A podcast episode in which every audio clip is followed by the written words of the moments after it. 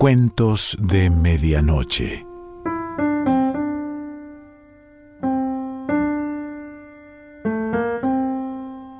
El cuento de hoy se titula Algo y pertenece a Hans Christian Andersen.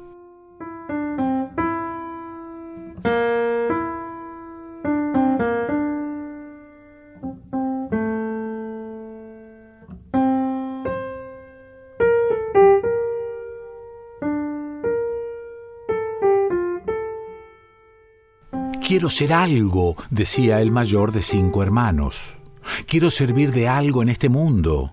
Si ocupo un puesto, por modesto que sea, que sirva a mis semejantes, seré algo. Los hombres necesitan ladrillos, pues bien, si yo los fabrico, haré algo real y positivo. Sí, pero eso es muy poca cosa, replicó el segundo hermano. Tu ambición es muy humilde, es trabajo de peón, que una máquina puede hacer. No, más vale ser albañil. Eso sí es algo, y yo quiero serlo. Es un verdadero oficio. Quien lo profesa es admitido en el gremio y se convierte en ciudadano con su bandera propia y su casa gremial. Si todo marcha bien, podré tener oficiales, me llamarán maestro y mi mujer será la señora patrona. A eso llamo yo ser algo. Tonterías, intervino el tercero. Ser albañil no es nada. Quedarás excluido de los estamentos superiores y en una ciudad hay muchos que están por encima del maestro artesano. Aunque seas un hombre de bien, tu condición de maestro no te librará de ser lo que llaman un patán. No, yo sé algo mejor. Seré arquitecto. Seguiré por la senda del arte, del pensamiento, subiré hasta el nivel más alto en el reino de la inteligencia. Habré de empezar desde abajo, sí, te lo digo sin rodeos, comenzaré de aprendiz, llevaré gorra, aunque estoy acostumbrado a tocarme con sombrero de seda, iré a comprar aguardiente y cerveza para los oficiales y ellos me tutearán, lo cual no me agrada, pero imaginaré que no es sino una comedia, libertades propias del carnaval. Mañana, es decir, cuando sea oficial, emprenderé mi propio camino sin preocuparme de los demás. Iré a la academia a aprender dibujo y seré arquitecto. Esto sí es algo, y mucho. ¿Acaso me llamen y excelencia y me pongan además algún título delante y detrás? y venga a edificar, como otros hicieron antes que yo, y entre tanto iré construyendo mi fortuna. Ese algo vale la pena. Pues eso que tú dices que es algo se me antoja muy poca cosa y hasta te diré que nada, dijo el cuarto. No quiero tomar caminos trillados, no quiero ser un copista.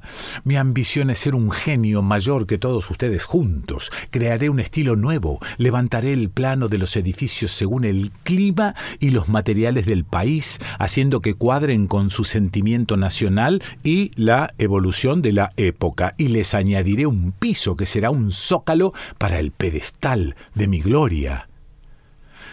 ¿Y si nada valen el clima y el material? preguntó el quinto. Sería bien sensible, pues no podrían hacer nada de provecho. El sentimiento nacional puede engreírse y perder su valor. La evolución de la época puede escapar de tus manos como se te escapa la juventud.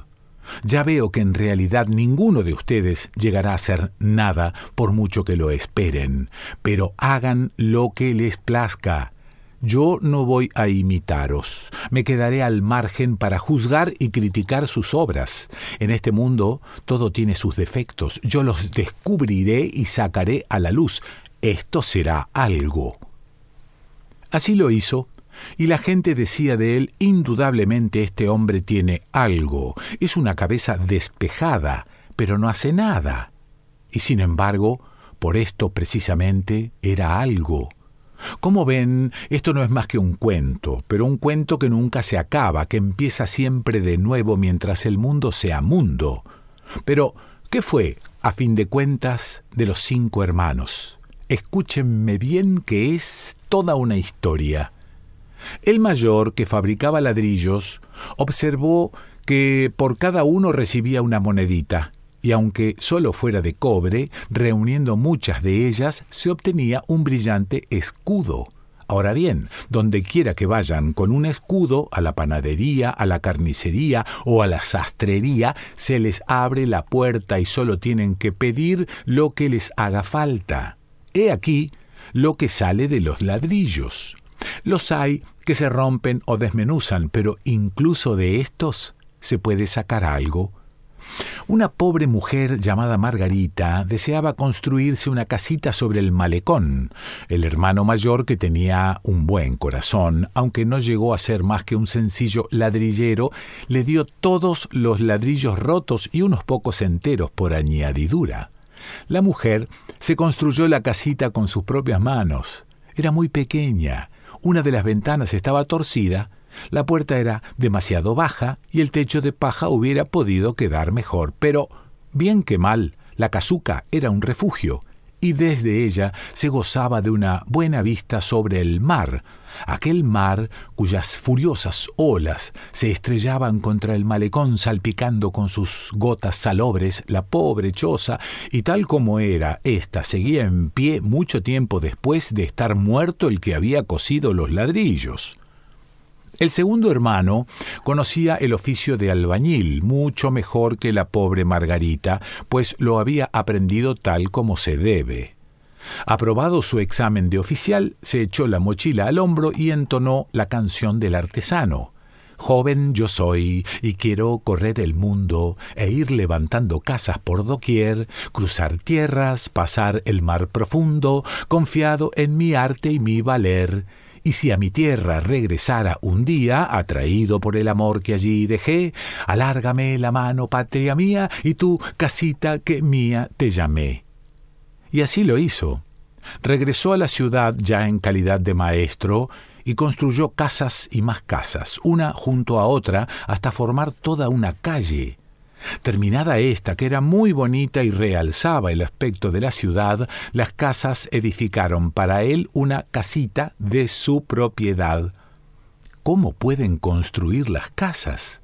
Pregúntaselo a ellas. Si no te responden, lo hará la gente en su lugar diciendo, sí, es verdad, la calle le ha construido una casa. Era pequeña y de pavimento de arcilla, pero bailando sobre él con su novia, se volvió liso, brillante, y de cada piedra de la pared brotó una flor, con lo que las paredes parecían cubiertas de preciosos tapices.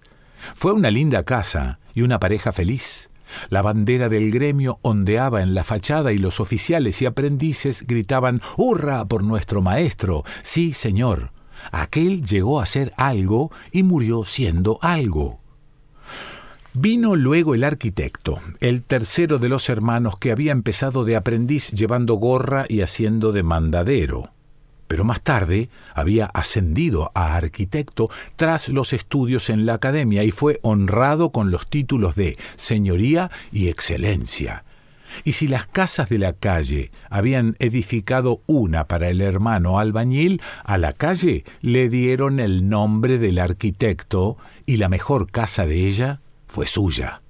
Llegó a ser algo, sin duda alguna, con un largo título delante y otro detrás. Sus hijos pasaban por ser de familia distinguida y cuando murió su viuda fue una viuda de alto copete. Y esto es algo.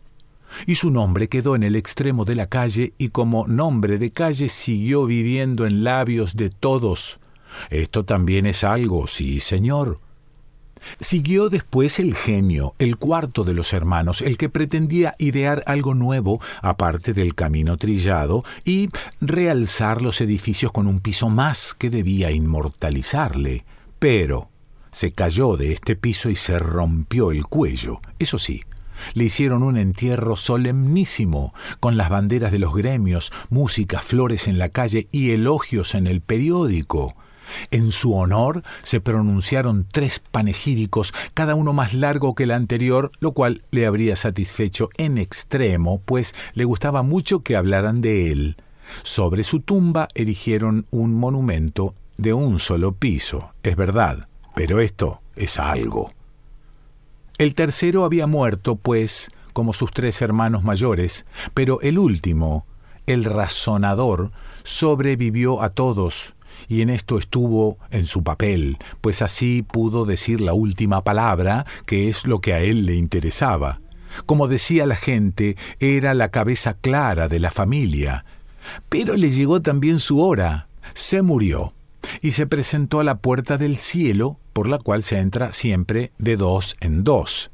Y he aquí que él iba de pareja con otra alma que deseaba entrar a su vez, y resultó ser la pobre vieja Margarita, la de la casa del malecón.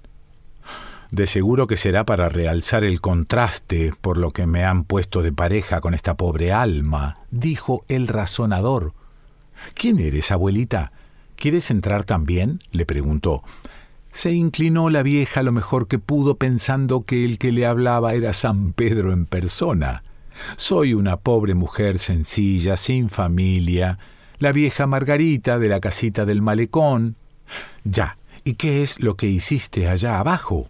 Eh, bien poca cosa, en realidad, nada que pueda valerme la entrada aquí. Será una gracia muy grande de nuestro Señor si me admiten en el paraíso.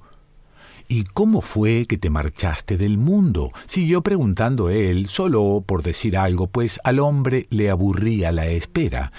La verdad es que no lo sé. El último año lo pasé enferma y pobre. Un día no tuve más remedio que levantarme y salir y me encontré de repente en medio del frío y la helada. Seguramente no pude resistirlo. Eh, le contaré cómo ocurrió. Fue un invierno muy duro, pero hasta entonces lo había aguantado. El viento se calmó por unos días, aunque hacía un frío cruel, como Nuestra Señoría debe saber. La capa de hielo entraba en el mar hasta perderse de vista. Toda la gente de la ciudad había salido a pasear sobre el hielo, a patinar, como dicen ellos, y a bailar, y también creo que había música y merenderos. Yo lo oía todo desde mi pobre cuarto donde estaba acostada. Esto duró hasta el anochecer. Había salido ya la luna, pero su luz era muy débil.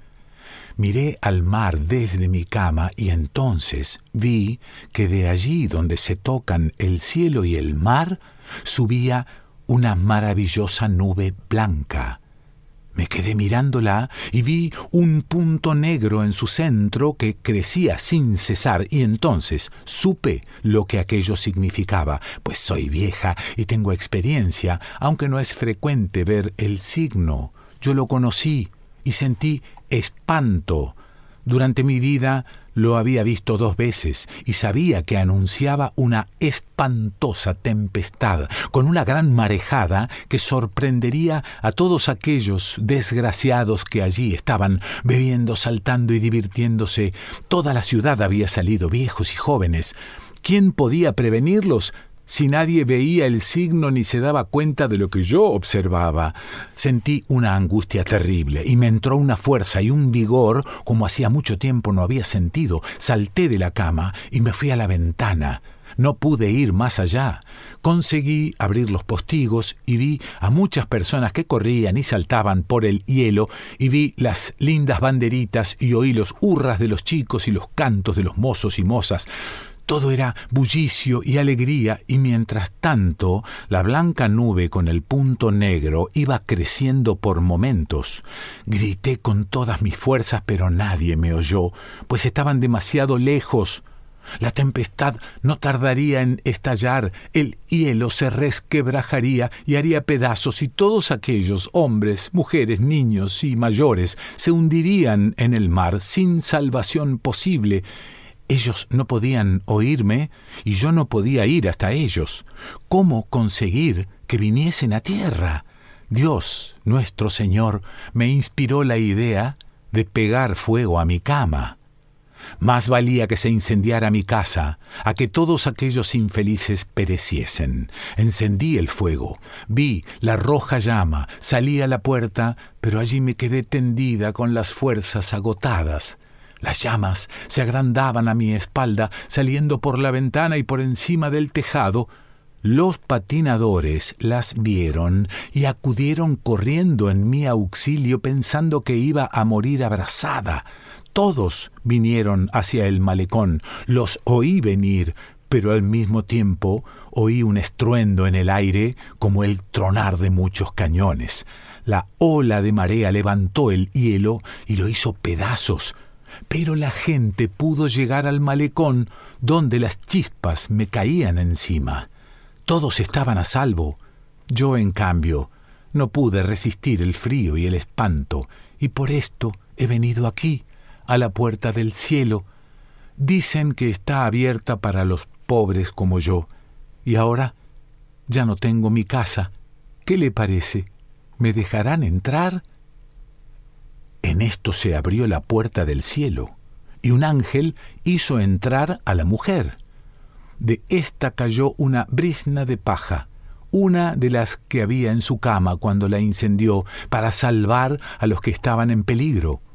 La paja se transformó en oro, pero en un oro que crecía y echaba ramas, que se trenzaban en hermosísimos arabescos. ¿Ves? Dijo el ángel al razonador, esto lo ha traído la pobre mujer, ¿y tú qué traes? Nada, bien lo sé, no has hecho nada, ni siquiera un triste ladrillo. Podrías volverte y por lo menos traer uno. De seguro que estaría mal hecho, siendo obra de tus manos, pero algo valdría la buena voluntad. Por desgracia, no puedes volverte y nada puedo hacer por ti. Entonces, aquella pobre alma, la mujer de la casita del malecón, intercedió por él. Su hermano me regaló todos los ladrillos y trozos con los que pude levantar mi humilde casa. Fue un gran favor que me hizo. ¿No servirían todos aquellos trozos como un ladrillo para él? Es una gracia que pido, la necesita tanto, y puesto que estamos en el reino de la gracia, tu hermano, a quien tú creías el de más cortos alcances, dijo el ángel, aquel cuya honrada labor te parecía la más baja, te da su óvulo celestial, no serás expulsado se te permitirá permanecer allí fuera reflexionando y reparando tu vida terrenal, pero no entrarás mientras no hayas hecho una buena acción. Yo lo habría sabido decir mejor, pensó el pedante, pero no lo dijo en voz alta, y esto ya es algo. Hans Christian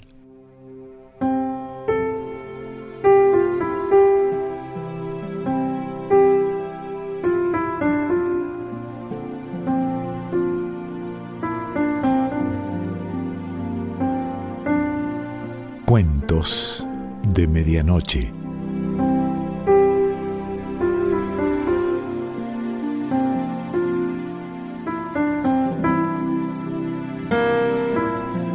Selección Pancho Mondino. Idea y lectura Quique Pessoa.